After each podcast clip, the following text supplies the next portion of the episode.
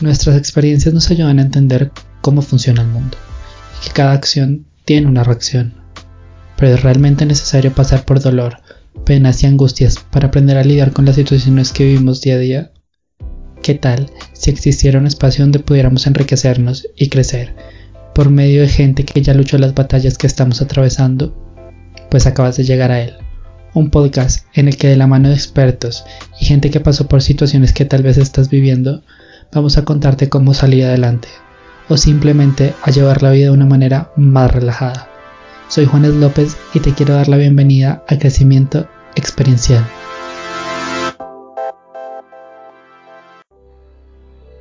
Bienvenido, bienvenida, bienvenida a este primer episodio de Crecimiento Experiencial el nuevo podcast que va a revolucionar el mundo del podcasting en Colombia y en Latinoamérica. Soñemos en grande amigos. ¿De qué se trata este proyecto? Pues como ya escucharon en la intro, se trata de crecer por medio de experiencias. Quiero hablar un poquito más de cómo nació el proyecto y pues toda la parafernalia. Pero quiero dedicarle un episodio completo. Así que ese primer episodio se va a tratar de lo que estamos viviendo en este momento la cuarentena, la cuarentena, el confinamiento, el volverse loco, comiéndose los snacks en una esquina de la habitación. ¿Y cómo lo vamos a hablar? Por medio de los monstruos que despertó la cuarentena. Y ustedes dirán, ¿qué monstruos, señor Juan Esteban? Pues los monstruos no son Mike Wazowski o Soli o no sé qué más monstruos hay. Mis referencias solo son Monster Inc. Ah, el coco. El coco. Tampoco es el coco. Hablo de la ansiedad, la frustración, los miedos, la ira, todos estos temas psicológicos que despertó el confinamiento. Y para eso invité a una señorita muy bella llamada Juliana Moreno Montenegro.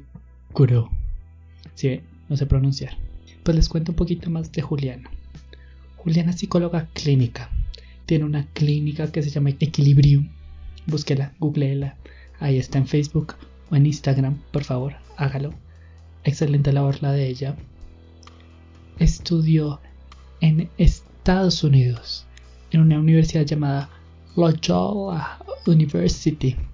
Pues me senté con Julie en una entrevista donde me abrió los ojos a muchos temas que están presentes en esta cuarentena.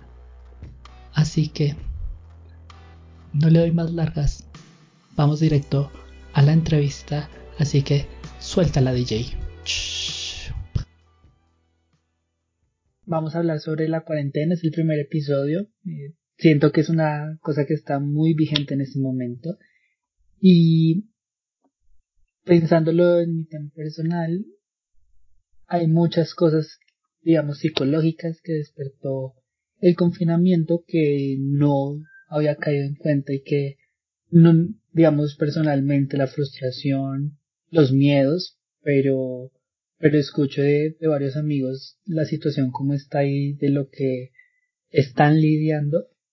Eh, me pareció importante hablar los monstruos que despertó esta cuarentena, que no son, digamos, Mike Wazowski ahí saliendo debajo de la cama, sino que mm, es hablarte de todo esto que no habíamos querido ver, como lo es la ira, la ansiedad, la depresión, la frustración, los miedos, porque pues en nuestra rutina logramos como disfrazarlo. Y y pues quiero hablarlos porque sí siento que están muy presentes en este momento. Y para eso traje a una psicóloga clínica llamada Juliana Montenegro hermana de una de mis buenas amigas, que, que yo dije, ¿a quién le voy a preguntar esto? No conozco casi psicólogos que me ayuden de, pues, temas tan amplios. La idea es tocar cada uno poco a poco, pero pues primero comencemos saludando y preguntando cómo está Zuli. Hola Juan, bueno, primero que todo, muchas gracias por la invitación. Eh, pues como lo mencionas, eh, esta es una situación bastante complicada, es muy compleja porque ninguno de nosotros estábamos preparados para afrontar una situación así. Entonces, eh, es un proceso un poco difícil de, de adaptación porque es algo muy brusco, o sea, fue un cambio muy repentino, algo que en verdad no veíamos venir. Entonces, yo pienso que a nivel personal eh, ha sido un reto, un reto bastante grande adecuarnos a esta nueva situación y pues de la misma forma a cada persona en sus casas pues eh, también le presenta un reto bastante grande en muchos aspectos diferentes, o sea, desde la parte psicológica hasta la, parte de la convivencia, la parte laboral, o sea, hay muchos factores que hay que tener en cuenta em, en una situación como esta. Sí, eh, pues de algo que te quería preguntar era como los, los riesgos que presenta la cuarentena psicológicamente, pero pues cuando, cuando escribí la pregunta y la redacté, también caí en cuenta que es muy diferente para cada persona, ¿no? Porque lo, lo que hablaba ahorita, a mí fue el tema de la frustración que venía con, con proyectos que quería realizar y el tema del confinamiento fue lo que me impidió realizarlos. Pero tengo, por ejemplo, personas conocidas que viven solas que no habían caído en cuenta de la soledad que estaban viviendo. Entonces fue un choque duro porque si es, bueno, ahora sí estoy 24/7 solo, vivo solo, entonces cómo lo manejo, que también eso, digamos, un poquito de depresión, también la ansiedad, porque pues esta situación nos da, creo que a todos, creo que ninguno está exento de la ansiedad, pues por los miedos que nos genera esta situación. Entonces, ¿cuáles crees tú que son esos, esos riesgos que nos pueden poner a prueba el confinamiento? Pues para responder a esta pregunta, yo pienso que sería importante dividirlo en dos tipos de riesgo. El primer tipo de riesgo sería eh, asociado a personas que ya padecen algún tipo de trastorno mental o alguna tendencia a ciertos comportamientos. Te pongo un ejemplo. Eh, una persona que cuando está muy ansiosa se pone a comer, ¿sí? Que les dan ganas de comer y comer y no pueden parar. Em, es una persona que puede tener una tendencia a, a unos comportamientos eh, y este tipo de personas tienen una predisposición eh, para que una situación como esta agrave los síntomas. Entonces el primer grupo sería este, personas que ya tienen algunos rasgos identificados eh, con la funcionalidad emocional, es decir, que no saben gestionar bien sus emociones, que reaccionan mal, eh, que buscan escapatorias fáciles, como digamos eh, salir a tomar, consumir drogas, o de pronto que son muy impulsivos o son agresivos, o también las personas que ya tienen algún diagnóstico como tal por, realizado por un psicólogo o un psiquiatra, como la depresión o la ansiedad ya diagnosticada. Entonces yo, yo crearía ese grupo como de personas ya con una predisposición eh, y dentro de este grupo pues cabe notar que la situación actual pues simplemente va a agravar todos los síntomas que ya las personas presentan anteriormente. Entonces una persona que ya tiene un diagnóstico de depresión en esta situación pues puede que el cuadro depresivo o los síntomas depresivos como lo son Em, la tristeza intensa, la falta de motivación, em, el insomnio o el exceso de, sueño. Estos síntomas se, pueden agravar y lo más probable es que pase. Entonces, ese es como la, el primer grupo que yo, establecería. El, el segundo grupo sería pues las personas que no tienen ninguna predisposición psicológica es decir, o sea, para cualquier ser humano es normal ponerse bravo, ponerse triste, ponerse ansioso de vez en cuando, pero pues estas cosas no te interfieren con tu vida diaria em, en una forma significativa. Entonces, las personas del común que no tienen una predisposición, eh, pues van a tener unos riesgos diferentes. Entonces, los riesgos de este segundo grupo eh, van a ser, eh, pues, desarrollar síntomas que probablemente antes no, no tenían. Entonces, eh, la ansiedad, la frustración, los miedos, eh, también a nivel físico eh, hay muchos cambios en el apetito, en el sueño, en la organización. Entonces, em, yo pienso que a nivel global, para los dos grupos, pues van a haber em, impactos similares en, en, los síntomas, solamente que en un grupo pues van a ser más, más significativos o más fuertes que en el otro grupo. Pero ¿cuáles son estos síntomas y estos riesgos? La cuarentena es un estresor. Okay. quiere decir que cuando tú estás en un, en un estado normal, natural, tu cuerpo cuando tiene un estresor presente reacciona ante ese estresor. Entonces tu cuerpo, ¿qué quiere hacer? Tu cuerpo quiere salir corriendo, evitarlo o pelear o contra ese estresor para que pare ese estresor. Entonces cuando tú tienes un estresor eh, externo presente, em, tu mente puede reaccionar de, de maneras muy, muy diferentes dependiendo de lo que tú mencionabas ahorita, como la personalidad, las vivencias. Hay muchos factores que determinan eso. Pero a nivel global, eh, el miedo es uno de los, de los riesgos importantes eh, porque pues eso incentiva la ansiedad, la frustración también. Entonces, todo esto que te acabo de mencionar va al punto de que si uno no aprende cómo gestionar todos estos estresores y todos estos síntomas, pues puede que entres en un cuadro de ansiedad, en un cuadro depresivo, o sea, puede que te lleven a, a un, a padecer algún tema psicológico ya un poco más complejo. No, y sabes también que me pones a pensar porque eh, es, hablamos hoy en estos días del tema de las personas, por ejemplo, que tienen claustrofobia. O sea, yo digo, esto debe ser terrible. Y pues sí, no había que en cuenta, sí, ya las personas que tienen un, diagnóstico, establecido. Y, y también, pues, el tema de que, de que, digamos, ellos ya tienen la forma de manejarlo, digamos, se va a agraviar, pero ya tienen, pues, asesoría psicológica, digamos, para manejarlo. Pero, pues, nosotras, digamos, la gente común que, yo, yo tengo mi psicóloga, hablo con una, con ella una vez a la semana. Es de mi día a día, siento que es lo que me ayuda a manejarlo, pero pues mucha gente no tiene eso. ¿Me explico? Y, y, y como sociedad siento yo que no, que estos temas no son muy hablados o son muy hablados a la ligera, pues porque al final de cuentas es, me parece chistoso ir a, a, la gente y siento que es más de mi generación la que dice como, ay, no, pues, no, estoy re depresivo.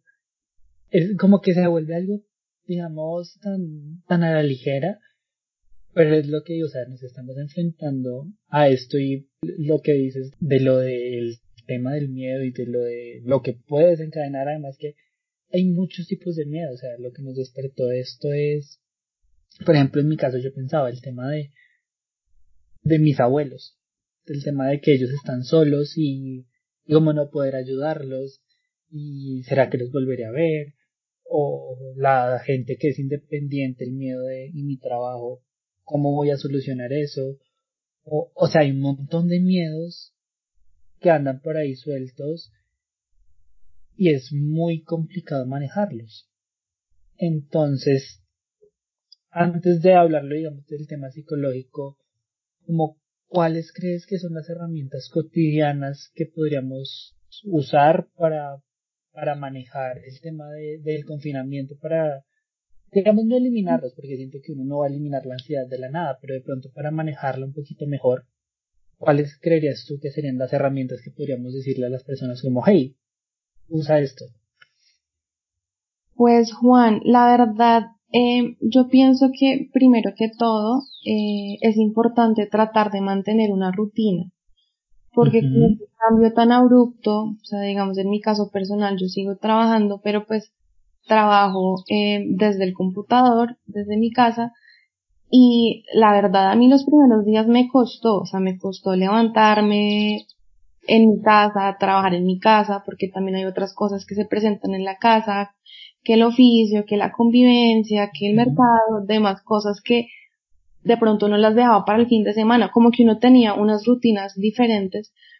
Y yo pienso que lo primordial es eso, antes de entrar como en la conciencia de las emociones y lo que uno le pueda producir, es eso, como encontrar una rutina, seguir eh, levantándose a la misma hora que uno normalmente se levantaba, bañarse, eh, vestirse, así uno se vaya a quedar todo el día en la casa, pero tener esa rutina, establecer como un patrón de, de, de actividades por hacer, de tal manera que uno se sienta como un poco más eh, más tranquilo, como que sienta que está cumpliendo con su rutina, pero pues desde su casa. Entonces, pues lo importante es eso porque yo veo mucha gente que se queda en pijama o digamos tienen clase y se quedan en pijama en la clase, desde, desde la casa.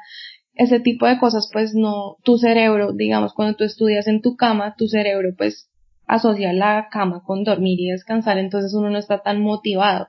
Entonces ese tipo de cosas como encontrar un lugar de trabajo adecuado, eh, lo que te decía, bañarte, vestirte, encontrar un lugar de trabajo que sea apropiado para la actividad que vas a realizar y mm, eso es como lo importante así a nivel global, mantener las rutinas como la primera cosa. La segunda cosa también con respecto al sueño y a la comida. O sea, yo sé que ahorita pues se nos descuadra el sueño, nos acostamos más tarde, por la mañana estamos cansados, entonces igual tratar de mantener los patrones del sueño, acostarse una hora pues razonable y no acostarse a las 3 de la mañana, 4 de la mañana viendo series y eso, porque eso también nos va a alterar todo, todo lo que sentimos, toda nuestra productividad y nuestra sensación de bienestar a lo largo del día. Entonces, como que eso es otra cosa súper importante y la alimentación también. Como ser conscientes de nuestra alimentación, yo sé que la nevera nos queda más cerquita y entonces pues nos dan ganas de, de picar o estamos aburridos. No, y además que para no salir tanto está guardando para almacenar nos acaba la alacena rapidísimo. La, la otra noche yo estaba ahí, que fui a la alacena y, y eso de snacks de medianoche, yo decía, esto no se debe hacer. No, total, o sea, créeme que a todos nos ha pasado eh, porque uno no está acostumbrado a pasar tanto tiempo en la casa y con tanto acceso a tantas cosas, pero digamos es una cosa que uno puede tratar de minimizar o controlar, o sea, no estoy diciendo que no podemos salir a, eh, a comer un snack a deshoras, no, sino como tratar de ser conscientes de, de verdad tengo hambre, bueno, si tengo hambre hoy me como algo, pero que, si me entiendes, como limitar un poquito esa, como esa picadera, porque eso también nos altera, nos altera todo. Entonces, ¿cómo, cómo ves el patrón de cosas? A nivel general es eso, mantener una rutina en todos los aspectos de nuestra vida para que asimismo nuestro cuerpo se sienta un poco más tranquilo frente a la situación. Entonces yo pienso que eso es como una de las primeras cosas. Ya entrando un poquito en el tema del manejo de las emociones y demás, pues hay que tocar el tema de la convivencia, no es fácil. Sí. O sea, Claro, están los que están solitos y para ellos es difícil estar solos. Afortunadamente contamos con las herramientas eh, virtuales y tecnológicas hoy en día. Entonces, para ellos pues les toca tratar de aplicar y utilizar estas estrategias para no sentirse tan solos porque nosotros somos seres sociales y el aislamiento nos afecta un montón, o sea, un montón. Entonces, para ellos los que están solitos, pues es importante mantener la rutina y mantener ese contacto emocional, porque pues hay algo que nosotros hemos hablado mucho estos tiempos, en estos tiempos con mis colegas, es que el distanciamiento social no, no significa distanciamiento emocional, ¿sí? Claro. Entonces, pues, eh, es importante eso, como mantener las llamaditas por Skype, por WhatsApp y demás con los amigos, familia, como para sentirse un poquito más acompañados. Para los que estamos conviviendo con familia, novio, demás, eh, es importante, eh, pues, primero que todo, tratar de, como de escuchar, de ser empáticos, porque pues eh, la convivencia, uno estar 24/7 con la misma persona, pues uno se cansa, es, es normal, es, es completamente natural, entonces hay más peleas, eh, hay más disgustos por bobadas, entonces lo primero que todo es hablar, cómo hablar de las cosas, hablar de las cosas que uno le molestan, o si uno de verdad se siente muy cargado, pues buscar un momento para tener un espacio solo, ¿sí? Como, no sé, quedarse solito en el cuarto un rato, pero sobre todo lo importante es hablar de las cosas y, y no, no, no alimentar las peleas. Yo sé que hay personas que pueden tender a ser como muy conflictivos y lo importante es uno decir, bueno, no voy a seguir la corriente de la pelea, sino que más bien, no sé, o me voy, o cambio el tema, si me entiendes, como tratar de invadir un poquito. Eh, sí, pero igual siento que, no, o sea, bueno, me dirás tú, pero es sano como conversarlo, porque a veces siento yo, no es como alargar el problema, pero tampoco dejarlo de a un lado solo por, digamos, mantener una buena convivencia, porque siento que también es un tema de, de, de, de que uno termina siendo una papabomba que, listo, se va inflando, se va inflando y pues en un momento estalla cuando no, no ser contestatario, pero sí buscar la manera de solucionarlo de una manera tranquila. Sí, estoy completamente de acuerdo. Yo a lo que me refiero con alejarse es, a veces hay momentos en los que uno no eh, puede tener la conversación porque pues de pronto los dos están como muy agitados. caliente, sí. Exactamente. Y de pronto en ese momento no se va a poder tener esa conversación fluida. Entonces a eso me refiero con que hay momentos en los que uno tiene que identificar la situación y de pronto como alejarse, o sea, no ser grosero claramente, pero pues de pronto decir, bueno, ¿sabes qué? Mejor hablamos ahorita en un rato. Y esperar a que uno se le calme, que uno se sienta más tranquilo porque, pues si no, tú sabes que en caliente uno puede decir cosas que no quiere decir. Que ni piensa. Exactamente. Entonces, eh, pero sí, lo que tú dices es muy cierto y es muy importante uno siempre hablar de las cosas eh, en tranquilo y, y, comentar lo que uno siente o, sus puntos de vista de, de, la, de la situación. Eso es bastante importante en la convivencia. Y mm, pues también aprovechar este tiempo para realizar actividades diferentes, o sea, no sé, ver películas juntos, hacer rompecabezas juntos, como buscar actividades que, que lo hagan uno compartir con, con sus seres queridos o con los que está conviviendo que también como que alivian un poquito esas tensiones que se pueden generar de la convivencia, como eso es otra cosita que uno podría tratar de, de aplicar. Sí, sabes también yo que siento que es otra cosa que es valiosa de pronto que lo he tratado de hacer yo, es el tema de, de ver lo que uno consume, digamos, no en, no tanto en alimentos como ya mencionamos, sino en el contenido. Porque al final de cuentas en todo lado están hablando del tema, están las cadenas que pues lastimosamente lo que hacen es que infunden más miedo. Hace poco veía la noticia que en Buenaventura se, una cadena de WhatsApp decía de un médico que supuestamente el mar curaba el virus y toda la gente en el mar y pues al contrario, eso iba a hacer que se plagara más lo de lo del pelito en medio de la Biblia para que uno lo quemara y lo consumiera, o sea, un montón de cosas que lo que hacen en vez de ayudar al contrario, fomentan el miedo y, y, también siento yo que es sano como eliminarlo de la conversación cotidiana, o sea, desde esto de que hacemos videollamadas con, con mi familia que comienzan a hablar del tema, y yo digo como, ay, no cambiemos de tema, o sea, estamos 24/7 con esta situación, la estamos viviendo, la estamos experimentando, creo que es sano como hacer un detox también de la situación. Sí, tocas un tema súper importante eh, porque como tú lo mencionas ahorita, desayunamos, almorzamos y comemos coronavirus. Entonces, eh, es importante uno, sobre todo si uno tiene como tendencia a ser ansioso o, o, tener un poco de miedo, eh, tratar de distanciarse un poco de, de tanta información y sobre todo cuando uno consume información que sean de fuentes confiables, o sea, del gobierno, Ministerio de Salud, Secretaría de Salud, eh, porque es que de verdad es impresionante. Yo también había visto varias cadenas y había una que decía que el coronavirus transmitía el SIDA, o sea, unas cosas locas. Sí, unas cosas todas locas, sí. Dios, o sea, me parece increíble. Entonces, ese es un tema súper importante y lo primero que todo, asegurarse de que sean fuentes oficiales del gobierno, porque si no, pues podemos caer en, pues como en esa, en esa red de, de fake news, entonces es importante eso.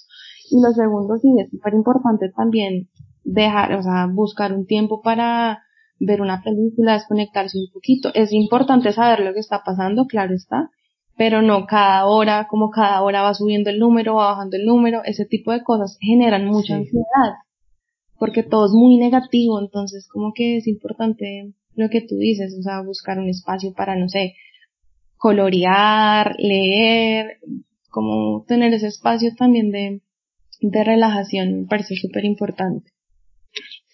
Bueno, y lo otro que te quería preguntar ya más del tema, digamos, psicológico es, bueno, el tema es los monstruos que despertó la cuarentena, pero yo ahorita se acabó el confinamiento y ¿qué vamos a hacer con esos monstruos? ¿Qué vamos a hacer con, con la ansiedad, con la depresión, con la frustración? Porque no es algo muy común, desafortunadamente, el tema de, de la psicología y de la psiquiatría es solo vas porque estás loco. No, la gente no entiende la importancia de hacerlo.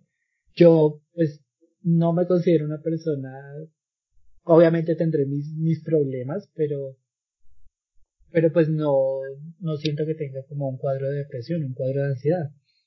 Pero me hace tanto bien hablar con, con mi psicóloga porque es hasta entender lo que yo ya sabía que estaba, que estoy viviendo, pero como, como que me permite racionalizarlo y me permite caer en cuentas de, de caer en cuenta de, listo, sí, soy consciente de que tengo ansiedad, pero ¿cómo lo puedo manejar? ¿Cuáles son las herramientas? Entonces mi pregunta, digamos, la primera sería, dime la importancia de, de acudir a ayuda psicológica, o sea, que no solo es de locos, sino la, o sea, la magnitud que tiene acceder a este tipo de, recursos. Juan, la verdad es que tomas, tocas un tema eh, esencial que tiene mucho estigma, lastimosamente, en nuestra sociedad. Es completamente tabú ir al psicólogo, eh, lo cual es, es algo que no está bien porque mucha gente no pide ayuda, no busca ayuda por ese mismo estigma. Y pues la gente no entiende que eh, cuando uno tiene, no sé, algún, algunos síntomas depresivos o no, simplemente no te sientes bien emocionalmente hablando, eh, eso es completamente normal porque así como hay personas que les da diabetes o les da cáncer o les da alguna otra enfermedad, la mente también sufre enfermedades y a veces no llegan a ser enfermedades, pero a veces como que uno tiene síntomas, a uno cuando digamos está gripado, que se siente cansado, que uno tiene como un montón de síntomas y uno dice, no es nada grave, o sea, es una gripe que uno puede, digamos, controlar desde casa, pero igual uno tiene síntomas. O sea, lo mismo pasa con la mente, o sea, nosotros podemos sentir, eh, no sentirnos bien, no sentirnos tranquilos, o estar tristes o ansiosos, o tener pensamientos muy repetitivos eh, que son negativos en nuestra cabeza. Entonces eh, es importante uno acudir al psicólogo. No necesariamente cuando estés completamente mal, porque también es otro, otra creencia. Uy, sí, total. O sea, yo, yo recuerdo cuando comencé el proceso me decían, pero ¿para qué vas a ir? O sea, eso me hace pensar que, que estás teniendo algo malo. Y yo decía como, no, o sea, uno no lleva el carro a revisión tecnomecánica cuando ya se le jodió algo. Al contrario, uno lo lleva para que no le pase algo malo. Exactamente. Y es muy difícil, la gente cuando va al psicólogo, lastimosamente, la mayoría acuden cuando ya tocaron fondo y de verdad necesitan ayuda y no se dan cuenta de la importancia, como tú mencionas. O sea, a veces es chévere uno tener una persona ajena con la cual uno puede hablar completamente confidencial, porque pues eso es otra cosa, nosotros tenemos un código de ética eh, y nosotros no podemos contarle nada a nadie de, lo, de nuestros pacientes y, y es chévere no tener una, una persona que uno lo escuche y que lo, y que lo guíe en momentos eh, difíciles o naturales también de la vida. Entonces, yo pienso que primero que todo hay que romper con ese estigma y ese tabú de que uno está loco si va al psicólogo. Y eso también sabes que creo que, que también es un tema de, si algo podemos tomar de, de lo del coronavirus es no somos dioses, no somos Superman.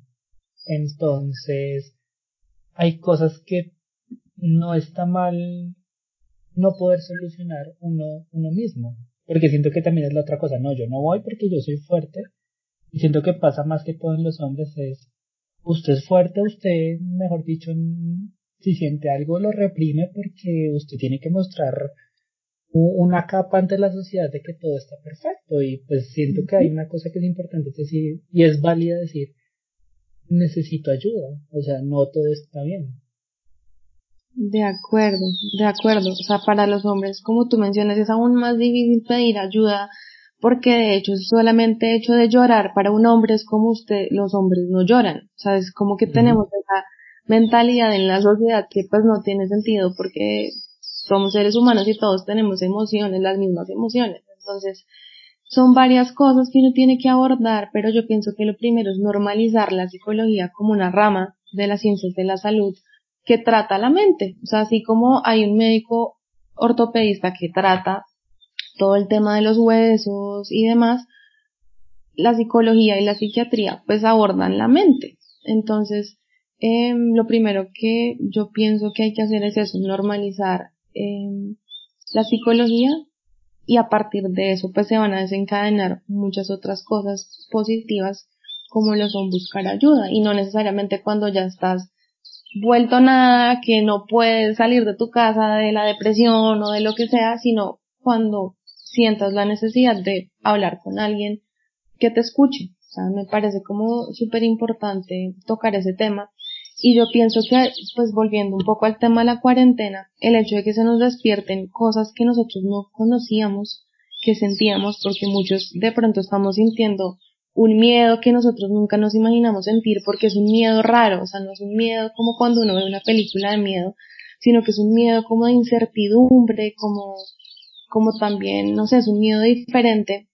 Y uno descubrir cosas nuevas de uno, pues yo pienso que es el primer paso para, primero que todo, validar nuestras emociones, ser conscientes de que estamos sintiendo ciertas cosas o que tenemos ciertos pensamientos y a partir de eso, pues tomar la determinación de buscar ayuda si lo necesitamos. Entonces yo pienso que esto también es un ejercicio muy importante de introspección, lo que nos está presentando esta cuarentena, porque nos permite vivir cosas nuevas y diferentes y, y es importante, primero que todo, ser consciente de eso.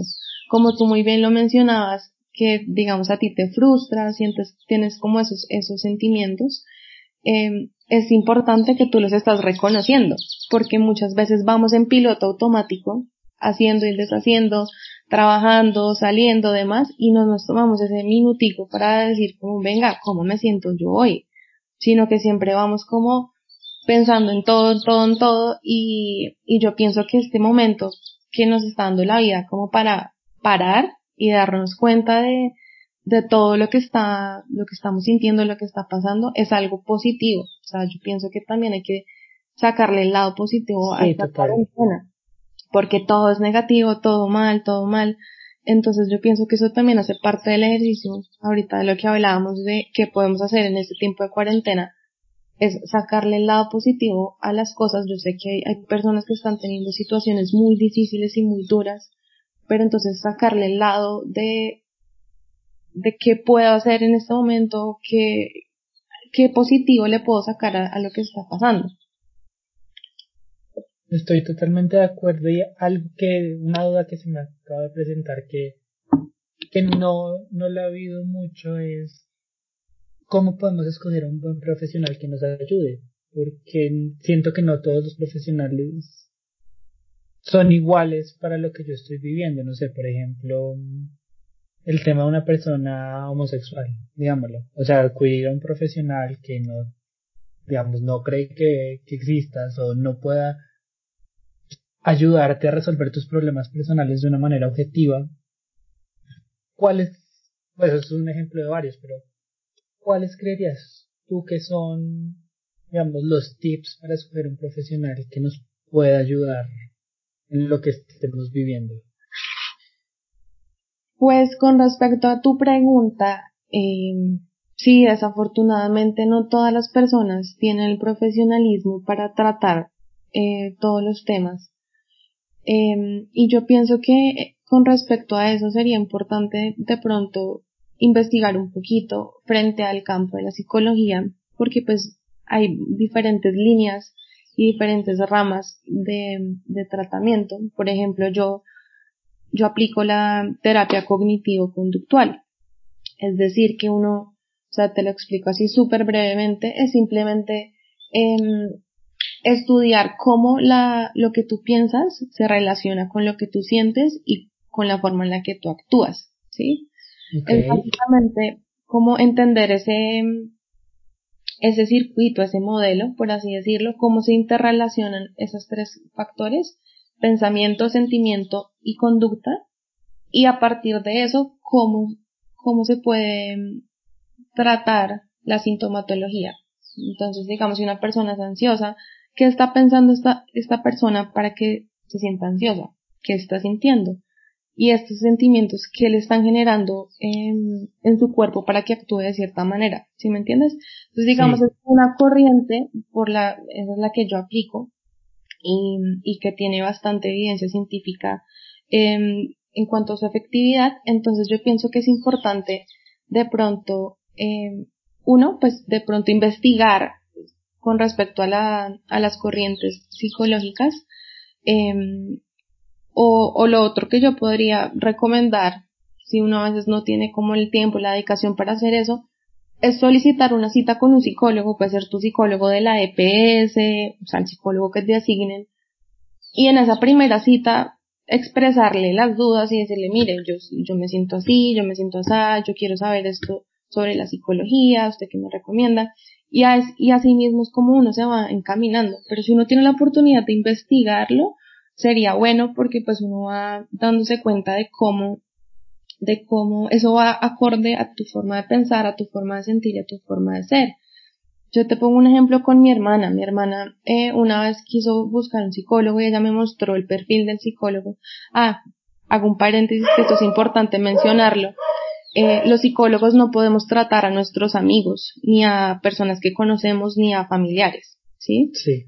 Eso es importante porque la gente, a, mí me ha pasado que mis amigos o mi familia me dice, ay, hazme una terapia, y yo como no, eso no, eso no se puede.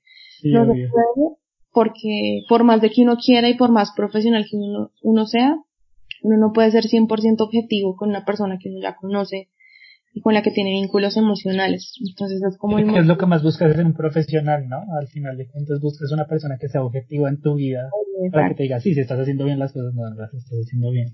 Exactamente, entonces pues uno no puede ser eh, objetivo si no tiene un vínculo emocional y eso que los psicólogos no, no deberíamos eh, intervenir familiares o personas eh, cercanas a uno.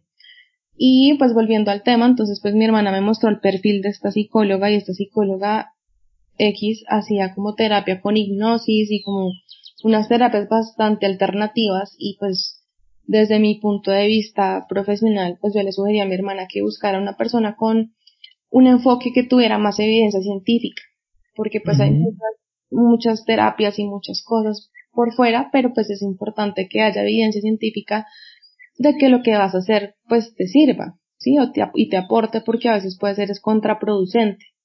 Porque hay una cosa que es importante que sepas y que sepa la gente, que a veces cuando uno destapa cosas emocionales de uno y uno no las gestiona, puedes estar generando un problema peor. Te pongo un ejemplo, un ejemplo, no sé, un ejemplo feo, pero pues como para que entiendas el, el, el punto. Digamos, eh, a una persona X le mataron el papá cuando tenía cinco años. Entonces empezamos a hablar de, de eso, de qué sintió cuando murió y demás.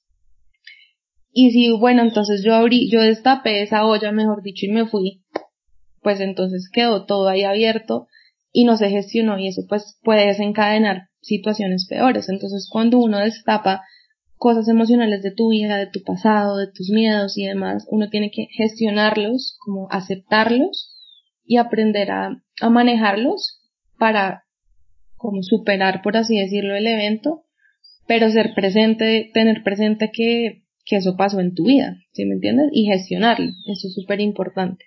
Sí, me parece súper importante, pues precisamente más con el tema de lo que estamos hablando, ¿no?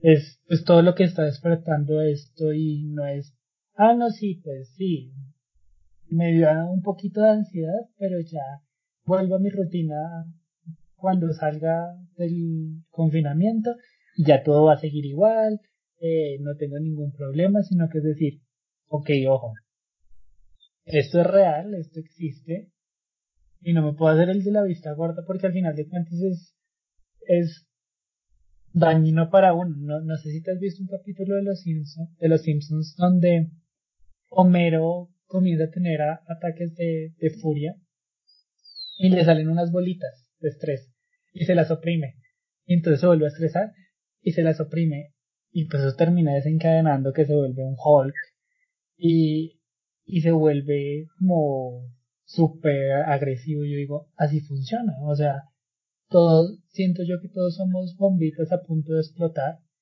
Pues lo importante es como más bien controlarlo en vez de, de llevarnos al límite y ser conscientes de que si hay un límite que se puede romper y lo mejor pues, pues es controlarlo. Sí, estoy de acuerdo y me parece muy bueno ese capítulo, voy a buscarlo porque de verdad eh, muestra un poco cómo funciona el cuerpo humano, porque hay personas que cuando tienen miedos y ansiedades y preocupaciones, tristezas y demás emociones sin gestionar, em, o cuando una persona está muy estresada laboralmente, también pasa.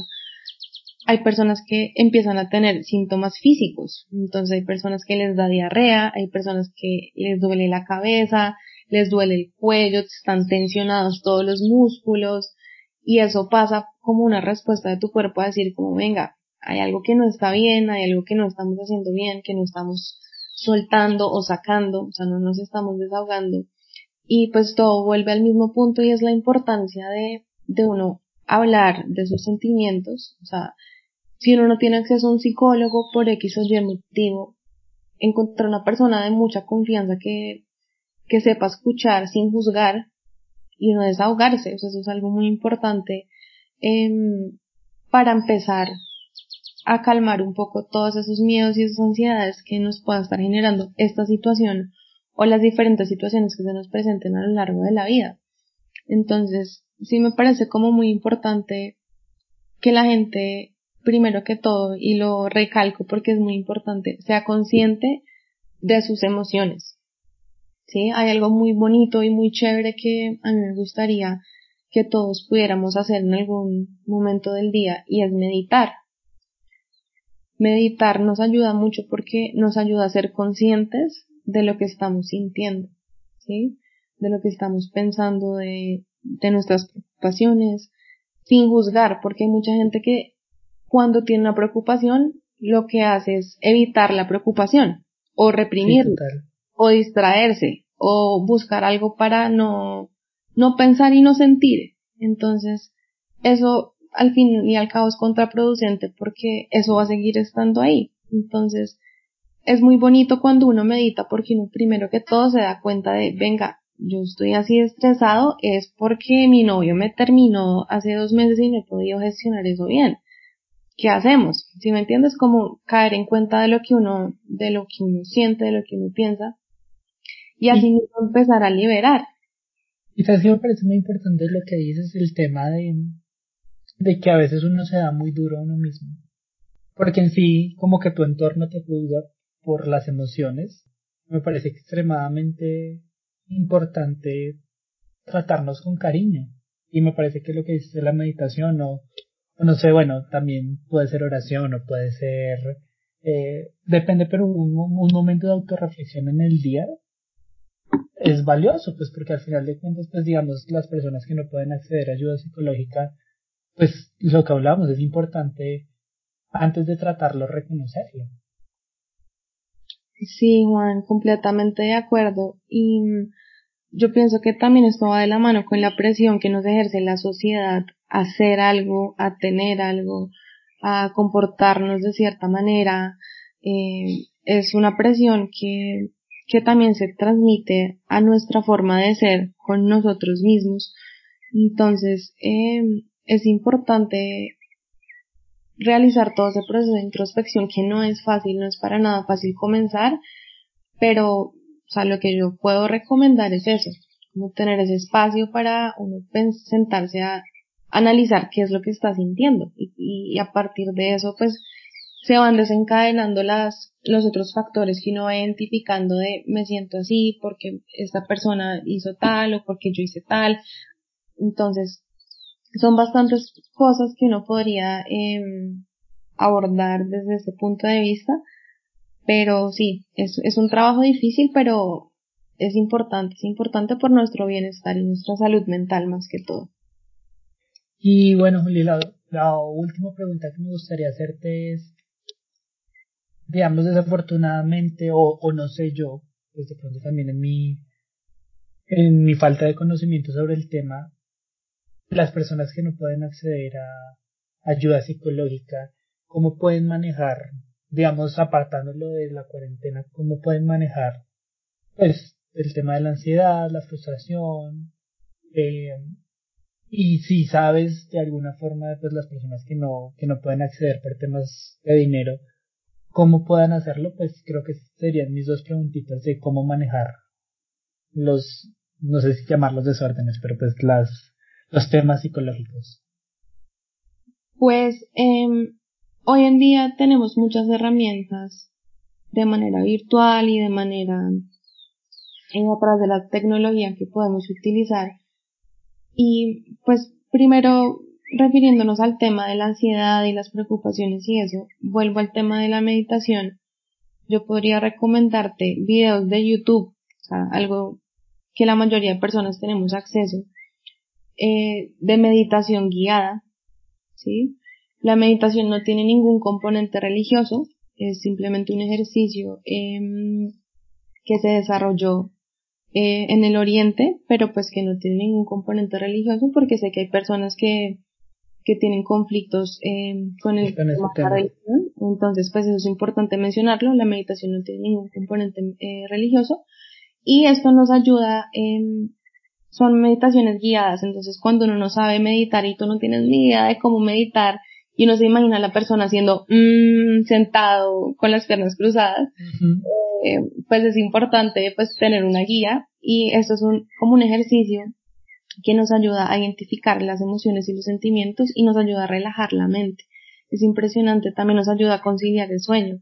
En verdad es impresionante la capacidad que tiene un ejercicio tan sencillo como es ese. Entonces yo podría recomendar ejercicios en YouTube em, de meditación guiada y otro em, se llama respiración diafragmática. Estos son ejercicios donde uno no respira pues como naturalmente, sino que respira como si fuera con, con la barriga en verdad es con el diafragma, pero uno siente como si estuviera respirando con la barriga.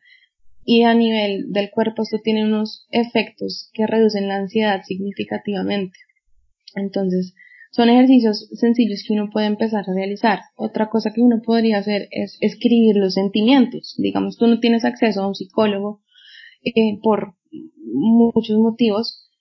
Puedes empezar a reconocer tus sentimientos y a desahogarte a través de la escritura o hay personas que les gusta cantar, hay personas que les gusta, em, pintar, ¿sí? Como encontrar una, una manera diferente de desahogarte, pero escribir los sentimientos es una buena, una buena estrategia. O lo que te mencionaba ahorita de escuchar, encontrar una persona que te escuche, pero que sea una persona de confianza y que sea lo más objetiva posible, lo más que no te juzgue, es una forma también de, de empezar a, como a sacar esos sentimientos que uno, que uno tiene por dentro. Lo ideal es que ya si de verdad te sientes mal, digamos, tienes pensamientos de muerte o te dan crisis de ansiedad donde no puedes respirar, sientes que se te va a salir el corazón, sientes como si te fueras a morir. En esos casos, pues sí es lo más recomendable siempre es acudir a, un profesional, eh, pues buscar la manera, pero pues hacerlo. Igual, digamos, el gobierno tiene algunas líneas de atención especial en ese tipo de casos. Em, entonces sí, en esos casos es importante mencionarlo, que ahí sí tenemos que acudir, sí, sobre todo si hay pensamientos de muerte o de lesionarse o de lesionar a otros, es súper, súper importante. Pero así como a nivel muy general, son cositas que uno puede ir aprendiendo y que también se pueden aplicar en, en, se pueden aplicar en, ahorita en estos tiempos de cuarentena. Pues, Juli, una conversación muy valiosa que espero que llegue a, los oídos de las personas que lo necesitan, que, um, que al final de cuentas siento que, que algo que podemos decir es que todos estamos lidiando con esto, no es un tema ajeno a alguna persona, creo que solo leí que en, en la Antártica es donde siguen su vida normal, pero de resto ya todo el mundo está viviendo esto y es su día a día entonces es muy valioso entender que, que no solo es el, el coronavirus, sino también lo que mentalmente lleva esto. Para finalizar, después de darte las gracias por, por haber participado. Es un consejito rápido que le darías, no sé si sea ya psicológico o cualquier cosa, para las personas en el tema de cómo manejar la situación. ¿Cómo manejar la situación em, desde la parte psicológica o no, me, en, en el tema de lo que estamos viviendo de la cuarentena. Pues yo pienso que a nivel general, lo que pues te mencionaba antes es tratar de sacar el lado positivo de la situación, por más complicado y por más difícil que sea, eh, valorar esos pequeños momentos, poder compartir más con tu familia, poder realizar actividades que dejaste de hacer por falta de tiempo, buscar ese, ese granito de positividad dentro de la situación es algo que nos va a ayudar, no solo desde la parte psicológica, sino en todos los aspectos de nuestra vida, a sentirnos un poco más tranquilos y, y pues ser fuertes, buscar ayuda, buscar mecanismos que nos ayuden a, a sentirnos bien, ¿sí? No a encerrarnos en nuestros miedos, sino eh, buscar ayuda y puede ser simplemente hablar con una persona que esté cerca a ti y, y pues es sobre todo importante que pues que tratemos de estar unidos más que más que nunca porque como tú mencionabas estamos todos pasando por la misma situación entonces pues así a nivel muy general eh, sería como un consejito que podría dejar ay bueno Juli yo lo que creo que, que cabe resaltar es entender escucharnos creo que es muy importante que fue lo, lo que hablamos más de todo lo que podría resumir el, el episodio, es escucharnos, pues, nuestros pensamientos, nuestros sentimientos, a nuestro cuerpo, que es algo que me parece muy valioso. O sea, yo, por ejemplo, tengo eh, dermatitis seborreica y, y es increíble cómo se activa, pues, es la principal causa del estrés. Entonces, ver cómo se activa en esos momentos, es decir, pues gracias a Dios tengo, tengo esa, esa alerta que me dice, oiga, cuidado, está sintiendo estrés, está sintiendo ansiedad, entonces pues me ayuda a relajarme un poquito más. Pero creo que sí es lo más valioso que, que puedo decir en este momento. Escuchémonos a nosotros mismos, escuchemos a nuestro entorno y, y pues al final de cuentas vamos a salir bien de esto. Lo que dice Julio me parece muy importante, el tema de, de ver lo positivo y que sí van a salir cosas muy, muy buenas de esto, aunque pues tenga que pasar un montón de cosas feas y pues nada, Julia, agradecerte por, por haberme aceptado la invitación y por habernos ayudado a, a tratar un poquito más del tema y de ver cómo conectarnos con nosotros mismos un poquito más. No, Juan, muchísimas gracias a ti por tu invitación. Eh, pues igual hay muchos temas que quedan eh, por tocar, pero pues es importante hacerle énfasis a la importancia de, de estos asuntos, así que me parece muy chévere eh, este tipo de, de invitaciones. Entonces, pues, cualquier cosita, pues, me encantaría volver a participar en algún, en algún proyecto así. Ay, pues te, voy a tomar la palabra antes de que te me vayas de alguna forma en que puedan contactarte, seguirte. Eh, sí, claro que sí. Pues eh, yo tengo una, un centro médico que es especializado en, en salud mental, de hecho. Entonces, pues nos pueden seguir en la página de Facebook o de Instagram. Se llama Equilibrium, como equilibrio en inglés, IPS. Entonces, pues ahí subimos contenido eh, relacionado con la salud mental y demás. Entonces, pues, y por ahí, por esos medios también nos pueden escribir. En caso de que necesiten algún tipo de ayuda psicológica, pues ahorita con este tema, la verdad, estamos ofreciendo ayuda psicológica sin ningún costo para las personas que lo necesiten y no puedan acceder. Entonces, es importante que, pues, que conozcan nuestros, nuestros canales. Entonces, cualquier cosa, pues ahí estaremos con las puertas más que abiertas. Bueno, pues, espero que, hayan podido disfrutar del episodio, que, les haya servido. Eh, no se olviden seguirnos en nuestras redes sociales, arroba crecimiento experiencial. Y pues nos vemos el otro episodio que sale en una semanita. Em, que tengan una feliz cuarentena en medio de esta situación. Y, ya. Eh, adiós, no sé cómo estoy.